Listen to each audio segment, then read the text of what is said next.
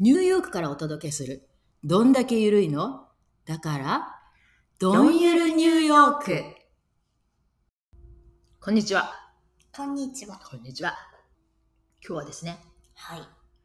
コンプレックスについてお話ししたいと思います。あるある。みんなあるよ。みんなありまコンプレックス。す。どんな人にでもきっと一つや二つはあるはずです。何コンプレックスコンプレックスっていうのはうね、ん、これがね、私もこれ何、自分の嫌な。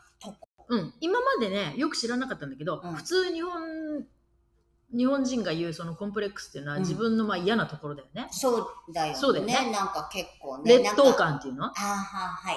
はい。そういうとこよね。なんか嫌だな、自分のこういうとこ嫌だなとか思ってる。え、場所例えば、目とか。まあ顔そういうのもあるし、ほら、性格とかさ、うまああるよね。うんこれうん自分が嫌だなと思ってる、人、人よりも劣ってるなというふうんには思ってるようなところはコンプレックスって普通日本人の人思ってますけど、い。うん本当はこれ英語ではコンプレックスとはまああんまり言わないんだよね。英語ではね、ただコンプレックスっていうのはうん。いろんなものがくっついたっていう意味なんだよね、コンプレックスって。ああ、そっか。コンバインみたいな。コンバインプレうん。複合とかうん合成とかそういう意味なんだよね、コンプレックスって。だからこっちの人がその、じゃあ、それも和製英語うん、私たちがお言ってるコンプレックスっていう時には、このコンプレックスっていう言葉あ、だじゃけあは私使コわンプないんだレよックスがここなのとか言ってもアメリカ人ってか。通じないんだよ、多分。え英語圏では通じないってこと、うんうん、なるほど。だからまあ、そうだよね。和製英語みたいなところあるよね、うんこれね。コンプレックス。だそうかならんだ私たち、うん、私たちが言う日本ではうん。自分の嫌いな部分、はい。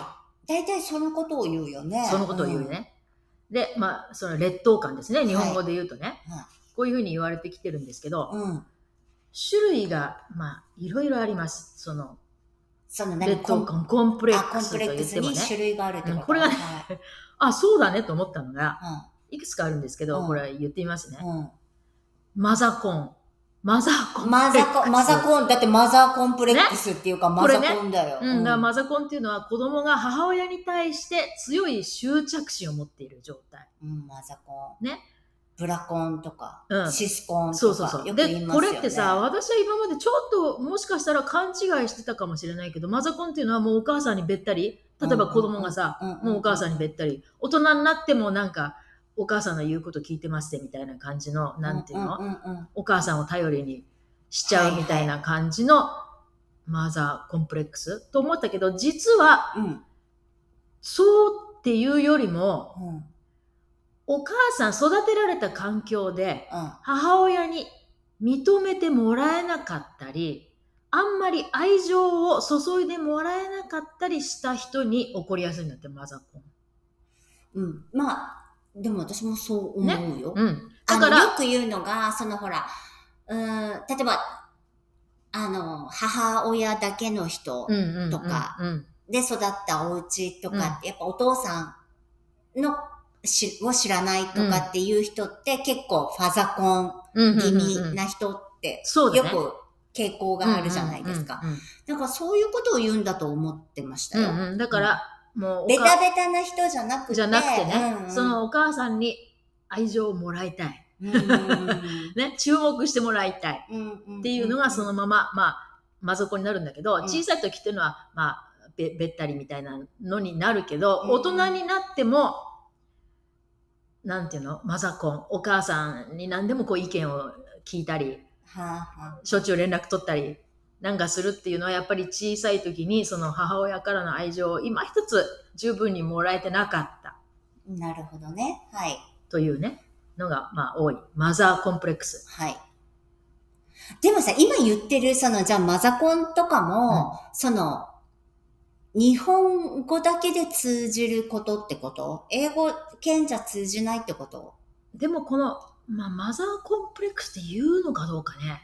英語で、こっちの、もう、あの、よくあるほら、イタリアンの男の子なんてさ、結婚して家庭を持ってもさ、マミマミじゃん。マミマミじゃうなんい。 それをよく聞く。マミマミ。ああいうのをマザーコンプレックスって言うかどうかはちょっとわかんないけどね。でも日本の、まあ、こそのコンプレックスっていう意味で言うと、うん。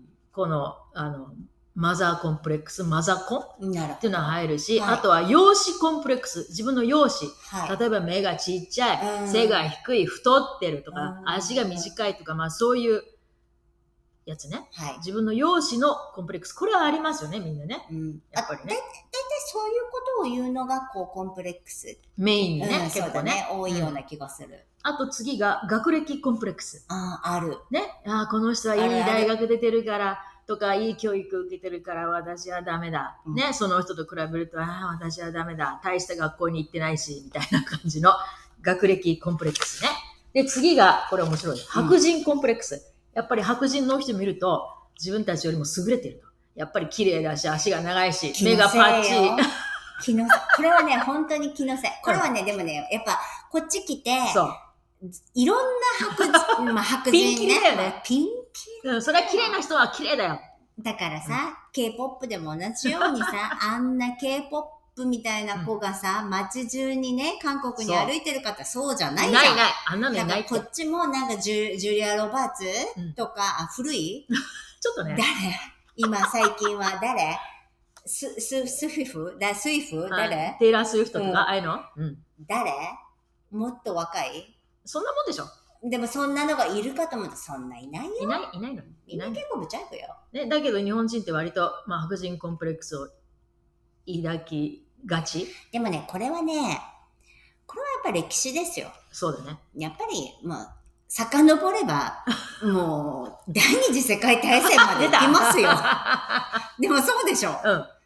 うん、やっしょうがぱこないねれは仕方がないよね。うん。誰が見てもやっぱり白人は綺麗だなというふうに、綺麗な人ばっかりじゃないけでど。もね、うんその同じ白人にしたってね、あの、アメリカ人もね、金髪と思ったら大間違いですよ。うんこっち金髪なんていないんだから、そうみんなね、あの、髪の毛、色抜いてんだから、うんね。でも昔は思ってたよね。外人っていうと金髪で青い目。本当にね、そうその人たちって結構もうちょっと北欧欧の方よね系とかね、 向こうの人とかロシアとかね、そうそうそうちょっとあっちの人たちじゃないとね、うんなかなかいないですよ。そうですねう。んうん。ニューヨークでもそんなに金髪で青い目ってそうそう見ないよね。まず髪の毛はさ、みんな抜いてる じうゃんん。うん。みんなだから茶色じうゃん。ん。で、黒い人もいるしね、真っ黒の人もいるしね。真っ黒もいるし、で目の、まあ目の色はね、さすがにね、まあ綺麗な人はねう、んうんいろいろ、まあグリーンだったり、ブルーだったうり、んグレーだったりね。もうそれは美しい人は美しいい。るけどね。でもじーっと見なかったらわかんないもんね。太陽が当たんないとわかんないよ わかんないね。でもまあ日本人はこの白人コンプレックスっていうのは。ああ、ダメダメ。はい、次。ね。うん。で次、はい。これね、はい青。春コンプレックスっていうのがあるんだって。何ですか、そこれ。の青春コンプレックスっていうのは10代、20代の頃に青春っぽいイベントができなかったことを悔やむ。大人になってから。うんそういうコンプレックスは私はあの。時こういうことしたかったのに家の都合でできなかったとか、あるじゃないいろいろ。家が貧乏で家の手伝いしなくちゃいけなかったとかう。ん。ねあとは体が弱くてできなかったとか、うんうんうん。そういう若い時にみんながしてたような楽しいことができなかったっていうその青春コンプレックスっていうんだってこれ。あるんだね。うんまあこれは、あの、比率から言うとすごい少ないけども、でもこういうコンプレックスを持ってる人がいると。若い時に自分はできなかったと。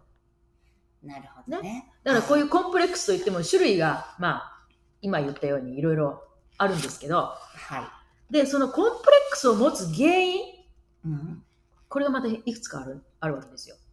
なんか要は、この間も話したみたいに、人と比べるってことじうんゃないんですかまずね、は一つ目が過去のトラウマ。昔、小さい時とかいに、。うん人に言われたこととかさ、あなたはブサイクよねってなんか言わあれたならたそれ目が、がちっちゃいわねとそう、うん、それか。がずーっと残ってて、大人になっても、それが もう染みついてる。あ私は目が小さいーあとかーさな。るほどね。だから過去にのトラウマ、残ってるものが、そのまんまコンプレックスになっていく。なるほど。そしてあとは自分の長所に気づいてない。まあね、だから結局、コンプレックスっていうぐらいなので、うん悪いところしかそうそうそう。目がいかなくて、本当はいいとこもあるはずなんだけど、うんいいとこに気づいてない。だから悪いとこばっかりに行っちゃうってことよね。なるほど。それから、自分の長所、これを見てないわけだから、うんしょうがないんだけど、うんはい自分の長所を磨いてない。磨いて磨こうとしてないあ磨いてない。磨いてない。なるほど。あるはずなんでね、絶対にどんな人でも長所っていうのは必ずあるんだけど、うんまあそれに気がついてないっていうことと、あともしかしたら見ないふりをしてるっていうのもあるかもね。それを見たくないみたいな。もう自分はもうこういう人こう間いうです。人間だ、みたいうな。ん だから磨こうとしてない。そして、ネガティブな環境で生活している。うん。だからもう私はダメだ、ダメだ、みたいな。 そういうね。だからさ、これってこないだ話したのとも同じように、その気にしすぎってうんういんうところもなそいうだでよすねか。。そうだよね。気にしすぎるから、うんそういう自分の悪いところばかりが気になってしまって、うんいいところを見れてない。そう。うんだから素晴らしいです、あきちゃん。これが、その最後に出てくるいやコンプレックスの原因はい。の5つ目が、他人の目線を気にしすぎる。ほら、やっぱりそうよ。だけど他人ってう、んそんなを、自分で目が小さいのが嫌だと思ってても、他人はそんなこと思ってないわけよ。思ってない よ。思ってあなれい。そうだっけっていうぐらいのもんよね。私目が小さいからね。つるえ、そうっていう感じよね。人は。 でもね、まあわからないじゃないの。なんかこの間ね、レーザーに行った、レーザー、顔のね、レーザー染み取り、 染み取りに行った時にね、なんか一人待ってる人がいて、あの、綺麗なお肌してるのよ。うん羨ましいぐらい本当に綺麗なお肌で。で、どこがあなたにシミがあるの、うんって。うんうん私聞 いてんの。どこシミって。綺麗なお肌だから、先生ね、ここにあるのって言って、うんうんうんもう小さな小さなシミですよ。うんうんでもね、やっぱり、その人にとっては、そこがものすそうごなのよく気になるところなのよ。うん。だから、まあ、まあ、それはね、仕方がないところですよね。うんやっぱここがこの人は気になってんだから。これがき、結局この人にとってのコンプレックスなわけでしょそうなのよ。うん。でも逆に顔にものすごい大きなほくろがあって、ほくろの真ん中から毛が生えてても、うん別に気ないし気にしない人はほら、気にしてないわけじゃない。そうだよ。なん かね、中国かなんかはね、うんそのね、ほくろは、ほくろの毛はね、なんか、グ抜いちゃいッけドないラックなから、き抜いちゃダメなんだうよ。んうんうんだから長い人い るじゃん。なんか、ペラーって。長い人。なんかこれ考えようだよね。そうだね。コンプレックスっていうのもね。本当に。だから自分が思ってるほどは人は思ってないわけだから、うんもしかしたら思ってるかもしれないけど、私は足が短いったら、いや、本当あなた足短いなって思ってる人もいるかもしれないけど、でも言わまあない言よわね、ないからねそんなにね。うんうんだから人の目をまあ気にしすぎてるっていうことよね、コンプレックスっていうのね。うんで、この克服、どうやって克服すればいいかっていうね、これがさ、整形他人の意見をまずね、勇気を持って聞いてみるんだって、私目が小さい、小さいと思うって聞いて、まあそれをさ、う確んかに小さいねって言う人はいないかもしれないけど、そんなことないよ、全然、全然そんなことないよって言われれば、ちょっと気が楽っていうかなさ、あ確かに。はい。大したこと、えーっていうふうな、意外な反応されたらさ、えーそんなことで悩んでたのみたいなことを言われれば、あ、じゃあ大したことかったそうでもなそうでも ないんだいんみたいだ。なっちゃうからね。うん、だから確他に人の意見を聞いてみる。うん、それは一つあるかも。それとあとコンプレックスを克服した人と付き合ってみる。克服したんです私は。こういうコンプレックスがあったんですけど。まあ、聞いてみる。聞いてみる話をね聞いてみる聞いてみるのはいいね。うんうんうんだからそういうの、まあ今インターネットでもいろいろ調べられるよね、そういうねう。んだからそういう人の話を聞いてみる。そして、コンプレックスを個性として受け入れる。それはでも大事かも。うんこれも個性になりうるんだよね。だから足が短いって言っても、それは悪いことではなくて、個性それが個性っていうふうに言える。そうですね。そして、あと、この、その自分の欠点と思ってるコンプレックスを他人に役立てる。え、どういうことだから、か欠点があると、これは欠点なんだから、人の役には立つわけないというふうに思い込みが、その私は例えば、人の前で話をするのが好きじゃない。これはコンプレックスです。人の前ではもじもじしちゃう。ドキドキしちゃって話はできない。とか、こういうのがコンプレックスに、まあ、思ってると、はい人とも話をしなくなるけど、でもこれをどうにか違う形でうんうん。人に役に立つように、例えば文章を書いてもいいし、うんブログみたいなのを書いて、えー、の上手な人いるよね。うん。だからそれを、なんかねそれをうまい具合に人に役立つように持っていける方法がないかどうかをちょっと考えてみる。そうね。発想のだか転ら換。うん。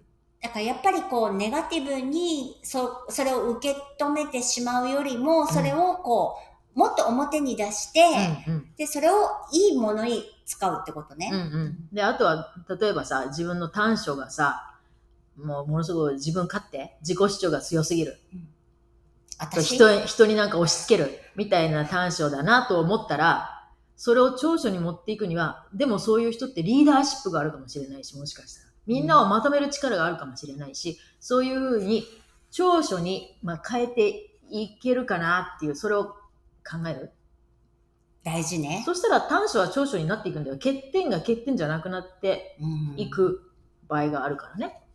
確かに、それはあると思ううな。ん、だからそのコンプレックスを、次のやつはコンプレックスを強みに変えていく。うん、まあ、例えばコメディアンなんかでも自分の欠点を面白おかしく言って笑いを取ってる人とかもいるじゃない。言うね、あの、は、ハゲの人とかね。 そうそうそうそうそう。あのそうそうそうそうハゲを面白くね。うん。あと出っ歯とかさ、うんそうだね。そういう自分のコンプレックスを強み に変えていく。笑いに変えるって笑いいに、うね笑いに変えて素晴いく。らしいよねう。んうん。だからそういうことも別にコメディアンじゃなくてもさ、うんそれできるよね。そうね、確かに。やり方をそ考れえはあるねたらね。で、あとはやっぱりどうしても本当にコンプレックスでもう前に進めないような状態の時は、カウンセリングにかかってみる。聞いてみ、聞いてもらう人に、。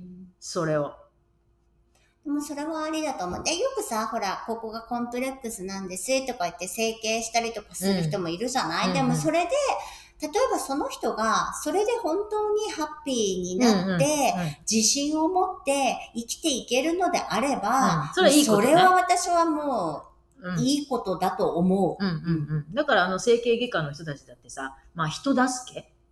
ああ、なるほどね。やっぱり悩んでいるその悩みを解消してあげるわけだそかうら。ね。だから綺麗な人をより綺麗にしようとかそういうことじゃなくてさ。うん。なんか、ど、もうここが嫌で、これがあるから、例えば人目のに出、う出れないとかね、うんそういう人だったらね、うんそういうことをしてもいいと思う、うん思うよ。ね。だからもうほら、ものすごい出っ歯でさ、うんだから笑うことができないとうかん、さ。うん。だったらね、歯の矯正そうとそうかね、そう新しいなんかセラミックとかね、うんうんそんなのもあるしね。うんでもさ、よくこっちは、あの、まあ、カニエとかのお母さんとかもそうだけど、あの、ほら、結構さ、その、整形うん手術を受けて、亡くなったりとかするパターンも多いじゃない、あるある。あの、睡眠薬、まあ、あの、マイケル・ジャクソンだうんうっんうてんそうじゃんね。うんうんなんか、その、睡眠薬が多すぎるとかさ、うんうん合併症とかさ、そうだね。そういうのはね、ちょっとねう、ん気をつけないとね、うんうん怖いよね、うんやんなきゃよかった。そうそうそう。ねうん。だからまあ自分が思ってるほど、人は思ってないっていう話だけうんど、でもそうだね、確かに。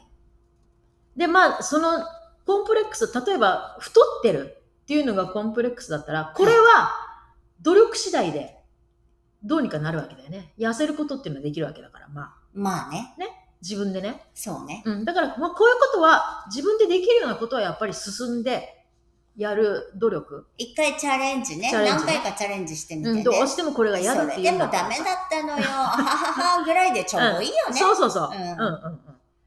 だそかんなら気さ、にすることそなうい。そうなのよ。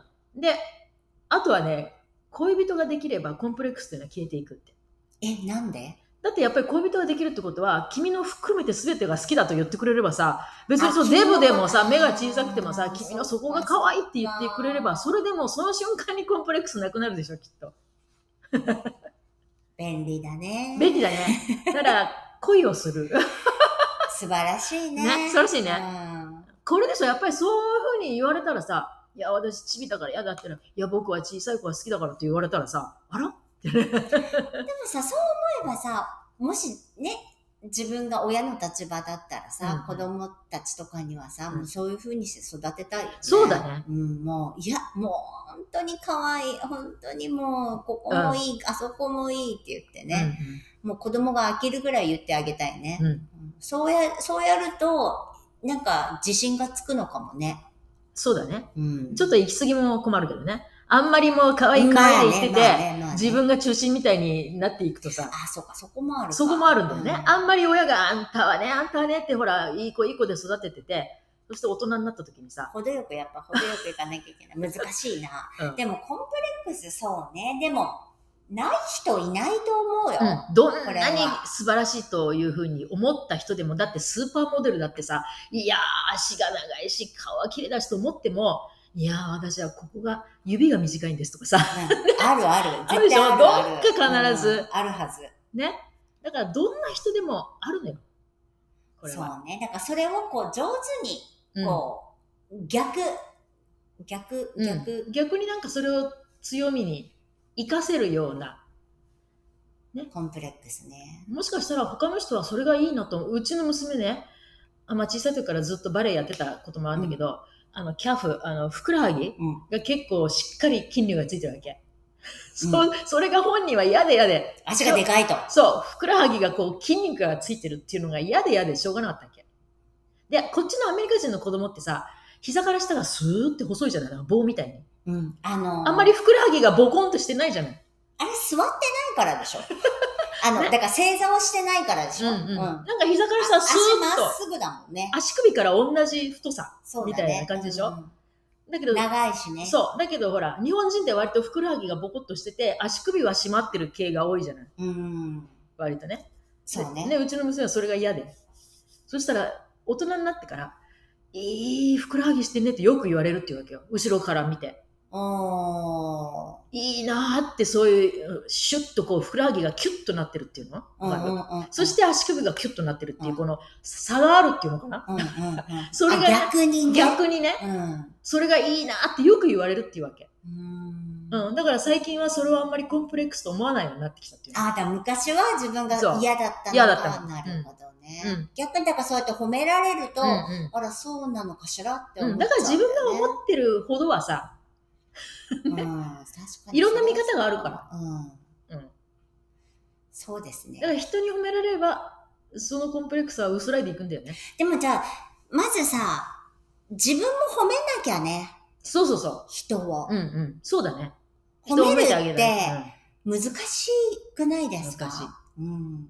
あの、私の友達とか一人、すごい褒め上手な子がいるんだよね。うんなんか、人をいい気持ちにさせる人、うんうんうん素晴らしい。これは本当に話術だなと思うんだけ ど、こういう人になりたいなと思います。なんかこう、人を褒める。うん。うん素晴らしいね。うん。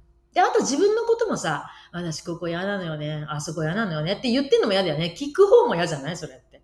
うん。そうだね、ね。なんかそういうコンプレックスばっかり持ってる塊みたいな人いるでしょ、時々。いるね。うん。それも嫌でだも、よそういねうやっ。ぱ考えは、こう、あの、いいものも寄ってこなくなっちゃうからうんうんうんねう。んやっぱそれはやめた方がいいね。そうだね。うんやっぱこう、う、うん、うんっていうかね、そうそうそうこ気がね、気がね。うん、うん。やっぱそう、悪くなっちゃうネガティブの気ばっかり回ってきちゃうってことだよね。うんそれはあるな。うん。だからコンプレックスっていうのはさ、はい。だからやっぱり日本人が思ってたのとは、だからこっちの人のコンプレックスっていうのとは、この言葉の言い方がちょっとニュアンスが違うんだね。うん。きっとね。まあこっちの人はどういうふうにこ。っちは、なんて言うのかなでも、そうあいうの、ことを。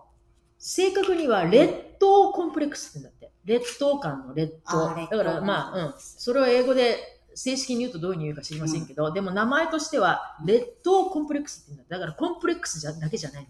コンプレックスっていうのはいろんなものが複合したという意味だから、劣等コンプレックスというのなるが、ほどその、本来の言葉なの。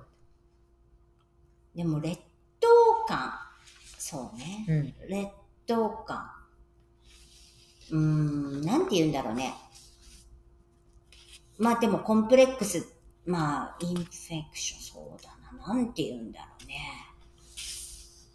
でも、そういう話をしてる人たちってあんまり聞いたこそうなとがなのいだよからうな気もがしかしすたらるんだよなコンプレックスあんまりないの ちょっとないのそういうことをなんか思ってないんじゃないかな。まあ、それはあると思うよう。ん自分は性が低いとかさ、太ってるとか、そういうのはあると思うけど、別にそうひ、口に出しては言わないんだよね。でもそういうマザコンとか、ま、マザコンもコンプレックス言ったよね。うんまうんマザコンだもんね。だってうんマーミーコンプレックスだもんね。うんうんマーミーコンプレックス、そうね。こっちは多い逆に多いかもね。マーミーコンプレックス。だってうん結構、ほぼほぼ、片親の人たちとかが多くないですか、うんうんこちらは。だからそういうのはあるかもね。うんファーザーコンプレックスとかね。そうだね。うんそれで、大人になってから、自分で独立してから、でも親との接触は結構密にやってるじゃないこっちの人たち。うんまあ結構家族で集まる集まるこよとねが多いからね。多いよねうん。だから日本人の家族よりももしかしたら、頻繁に会ってるよね。 いいよく言い合ってるよね。言い合ってるね。政治のことでも何でもかんでもね、うんもうめんどくさと思うけどね、なんかよく、よく言い合い、うん。はい、また始まったって思う。うんうん。で、よく電話もしてるしさ、親に。ああ、そっか。日本人っていうのは想像しないよね。いや、だってさ、そうだ、I love you を言う文化じゃないから、うんうんうんそんなね、うん親に I love you とか言わないし言ね。わないしね。こ親も子に I love you。で、今違うのかな言うのかね。今だいぶ言うようになってるんじゃないですかやっぱり。でもね、日本語で言うのどうやって言うの 愛してるよとか言うの愛してるよじゃない大好きだよとか。言うのうん、いいんじゃないいいんじゃないですかそういうことも。でもこっちの人って本当に電話した時でも、じゃあね、バイバイっていうのと同じように I love you って言うじゃない、最後うに。ん、必ず。言う。言うだから別に特に I love you って思ってなくても、バイバイと同じ意味ああ、そうね。まあ、そのくらいまたねよくと同じ意味使うよね。うんまあ、ハグと同じような感じですかね。んうん。なるほど。でもこっちの人は、お母さんのことはものすごく大事にします。うん。大事にするよね。母の日ってものすごい大きいビッグディールだもんね。うん。日本では今一つだよね。あの、そうね。でも私特に思うのは、なんかその黒人さんとかって、の男の子と、とかって、お母さんに対する愛情とかって、なんか違いませんうん。もう、お母さんが一家の長でしょ、うん。きっと。なんかすごい、 あの、ラブ、ラブ感がすごいなって思うん。そうだね。う。うんまあでもこれは、うん、まあ、まあどこでもそうなんだろうけどまあ宗教的なものもあるのかな、うんうんうんどうどう思いますなんか、うん。お父さんっていうよりもお母さんだよね。お母さんに対してがやっぱすごいな。日本はさ、やっぱり一家の長ってお父さんだから、どう考えても。あーお父さんを立てるとか、例えば古いうちだったらお父さんから最初にお風呂に入るとかさ、うんお父さんじゃない、すべて。あー、そっか。でもこっちはお父さんじゃないよね。お母さんが一番なんだよね。うんうんそれはやっぱ、うん、思うね。違うなねと思っ、違うよて。うね。んまあ、すべては母親から始まるわけだから。まあそりゃそうです。そこから生まれてきてるんだからね。そうまあそれはそうそう仕方がない話です。うん。大事にしてください、皆さん。そうですよんまあ、でもそのコンプレックスね。だからコンプレックスっていうのはね、自分でまあ、思ってるだけかもね。ほとんどの場合はね。そうですね、うん確かにそこはあるかもね。だからそれ考え方一つですかね。そう。だからそのせいで行動に制限があるんだったらもったいないよね。うん。確かにねねそれはあります。うん。